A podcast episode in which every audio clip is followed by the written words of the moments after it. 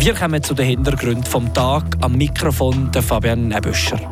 Lehrabbrüche. Das Problem ist im Kanton Fribourg nicht unbekannt. Wir haben nachgefragt, wie viele Jugendliche ihren Job wechseln. Im Seisenbezirk hat es in den letzten Tagen irgendwie mehr Einschleich- oder Einbruchdiebstähle gegeben.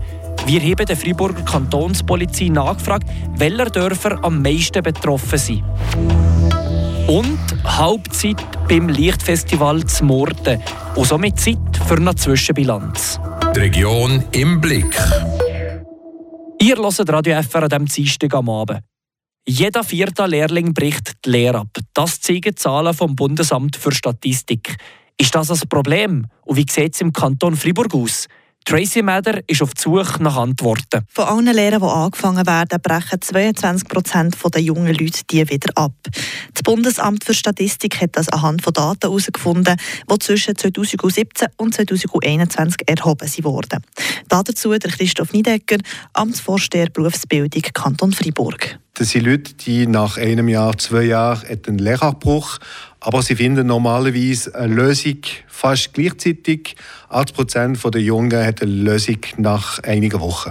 Die Leute bleiben also nicht ohne eine Lehre, sie wechseln die einfach und für eine neue an. Wieso das junge Menschen aber nach kurzer Zeit eine Lehre abbrechen, erklärt er sich folgenderweise.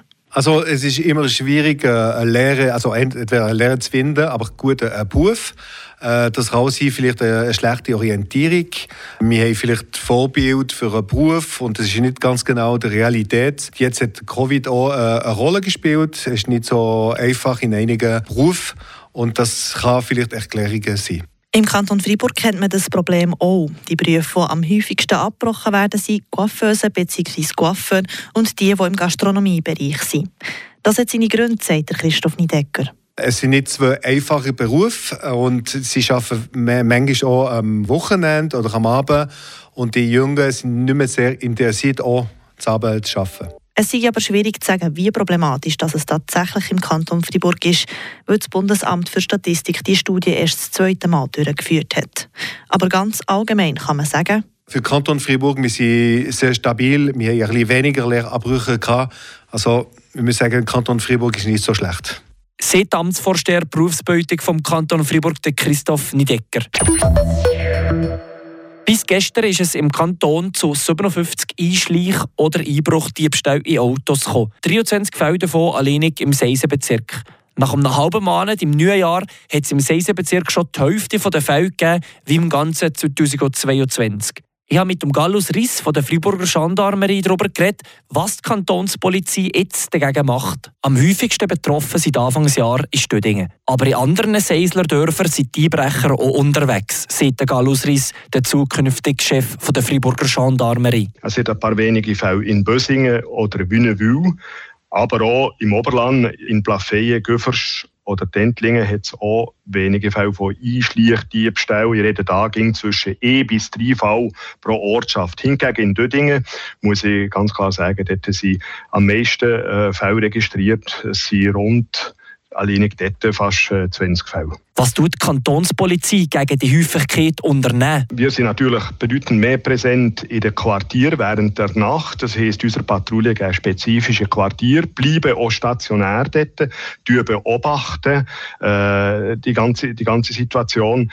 Äh, von dem her sind also nicht überrascht, wenn der Polizeifahrzeug in den Quartier sieht, wo dort stehen, beobachten und warten. Der Gallus Riss erklärt, wie einfach wo man sich dagegen schützen kann. Fahrzeug ging abspließen, auch am Wohnort, wenn das Auto im Unterstand hat, im Tiefgarage oder wo auch immer, gespliessen die Fahrzeuge, weil die Grossteil der Einschleichdiebstähle ist bei nicht geschlossenen Fahrzeugen festgestellt worden. Also dort ist wirklich ein, unser Appell, gespliessen die Fahrzeuge. Gleichzeitig empfiehlt die Polizei, keine Wertsachen wie Bargeld oder IT-Ware im Auto zu lagern. Das Phänomen ist einerseits der Jahreszeit anzeichen, aber nicht nur, sagt der Gallus Riss von der Freiburger Gendarmerie. Wahrscheinlich unter ihnen Gleiche, der Erfolg, dass man auch gleich etwas gefunden in diesen Fahrzeugen umgesprochen hat und da jetzt natürlich mehrere Personen aktiv sind in diesem Bereich. Ich muss hier dazu sagen, dass wir doch schon einige Personen angehalten haben und denen einige Delikte zu Last legen. Die Vorfälle sind momentan mehr bei Autos zu sehen,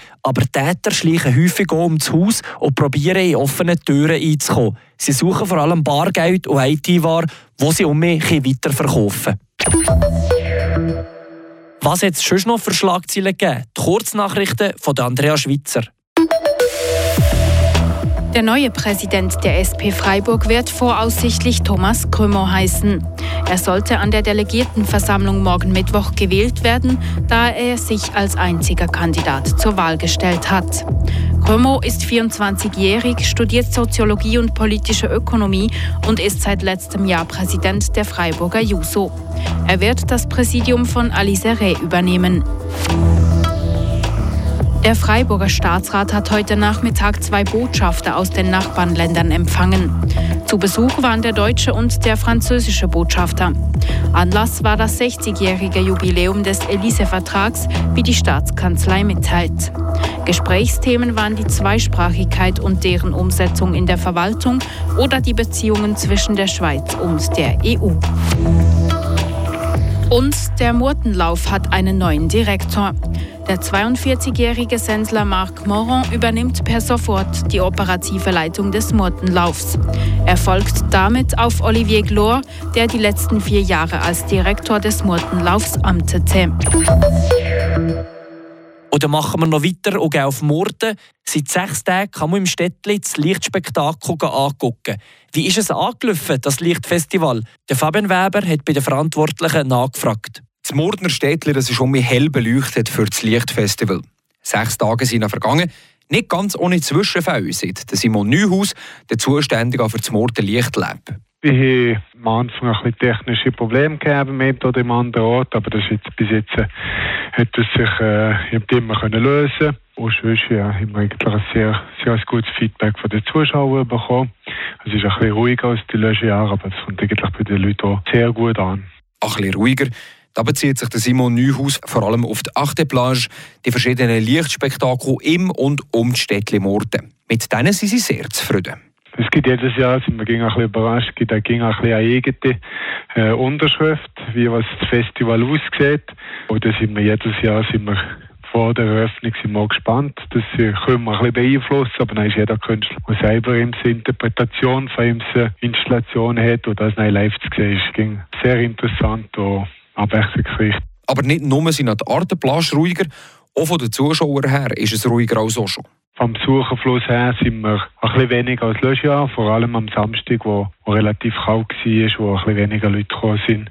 Äh, da sind wir immer gut gesehen. Ich glaube auch, der Schnee, den es gegeben hat in der Voralp, bei uns, hat viele Leute dazu verleitet, die Berge zu schienen. Pro Abend hat es am Lichtfestival für 12.000 Leute Platz. Das wäre 72.000 für die ersten sechs Tage. Bis jetzt sind aber nur 20.000 Besucherinnen und Besucher auf Morden ans Lichtfestival gekommen. Das ist noch mal ein mehr als ein Viertel. Hängt das denn nur mit dem Wetter und Schnee zusammen? Oder allenfalls mit dem Fakt, dass man eigentlich ja Strom sparen sollte? Simon Neuhaus. Ja, das ist vielleicht ein Aspekt, der allenfalls dazukommt. Wir wissen natürlich von den Leuten, die kommen, was sie bewegt. Machen wir gegen Fragebogen von den Leuten, die nicht kommen, wissen wir nicht genau, was ihnen auf dem Herzen liegt. Aber es kann sicher auch etwas äh, zusätzlich sein. Aber wie gesagt, es ist äh, sehr abhängig auch vom Wetter. Und ich denke schon, was dort der Hauptgrund ist, wieso was wir minim weniger haben als, als letztes Jahr. Sorgen macht es Simon Neuhaus aber nicht. Was ist gut im Fahrplan, was Zahlen angeht bleibt abzuwarten, ob das Mordenlichtfestival an die Besucherbilanz von letztes Jahr anknüpfen kann. Dann sind nämlich rund 60'000 Leute über die zwölf Tage dabei gewesen. Das waren die Hintergründe vom Tag. Weiter geht es am halb acht mit Gottero Live hier auf Radio Fribourg oder wie ging auch mit unserem Live-Ticker auf Frapp. Am Mikrofon der Fabian Eböscher. Das bewegt heute Fribourg. Fribourg aus seiner Geschichte. Ging auf frapp.ch.